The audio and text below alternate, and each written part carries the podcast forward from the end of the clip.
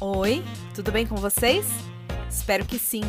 Eu sou Gisele Alexandre e você está ouvindo Manda Notícias, um podcast que leva informação de qualidade e promove a cultura periférica na Zona Sul de São Paulo. E aí, bora mandar cultura? No episódio de hoje, você vai conhecer o Geraldo Magela, um mineiro que há anos mora no Taboão da Serra e que, quando chegou por aqui, trouxe com ele a cultura popular que conheceu ainda criança por influência do seu pai e acabou se tornando um mestre das artes.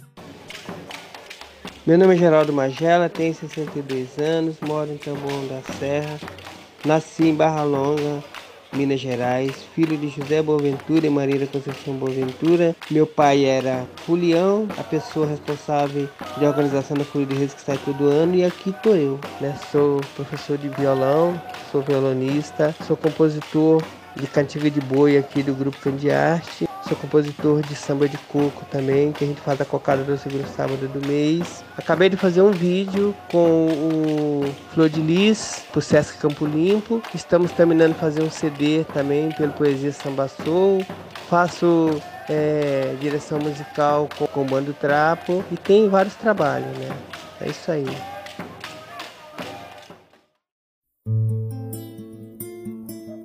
Esse multiartista é referência aqui na Zona Sul de São Paulo.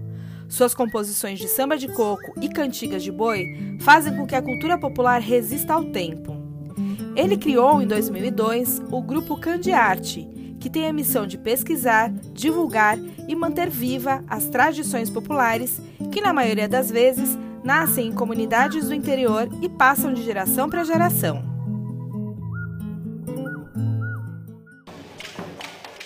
Eu não escolhi a cultura popular, ela me escolheu. Fazer cultura popular, para mim, é tão significante como a religião. Em 2002, confeccionei um boi e saí pelas ruas do Parque Marabá na semana do Natal e saímos todos os anos, eu, a criança e os cachorros. E durante três anos foi essa correria. Em 2008, criei a Casa de Cultura Candiache no intuito de oferecer aulas de música aos moradores da imediação ali da Casa de Cultura para tentar fazer amizade para que eles possam parar de me chamar de macumbeiro. Candiate vem de candeeiro, que é a pessoa que vai na frente do carro de boi conduzindo para o caminho certo. Magela se inspirou nessa ideia para criar o grupo Candiate, que conduz a arte por onde passa. E em 2008, Magela decidiu que precisava de um lugar para que mais pessoas tivessem contato com a cultura popular. Foi aí que surgiu a Casa de Cultura Candiate, um espaço importante de resistência da arte brasileira que fica no Parque Marabá, em Taboão da Serra. No momento a Casa de Cultura está fechada por causa da pandemia, mas quem quiser falar com Geraldo Magela é só me seguir no meu e-mail, Geraldo Magela do Brasil, gmail.com ou no meu zap 937294746. Acompanhar as, as programação da Casa de Cultura de Arte. Abraço, Geraldo Magela. Para conferir a programação da Casa de Cultura, é só acessar arroba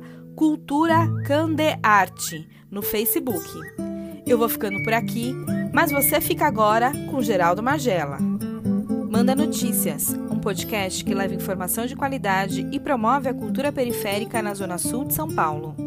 A segunda temporada do Manda Notícias tem a direção de jornalismo e apresentação de Gisele Alexandre, a direção de arte de Mila Silva e a direção de áudio e produção de Rogério Gonzaga. E nas canções, e nas canções, céu azul e cachoeira lá no lá do horizonte, onde meu pensamento vagueia,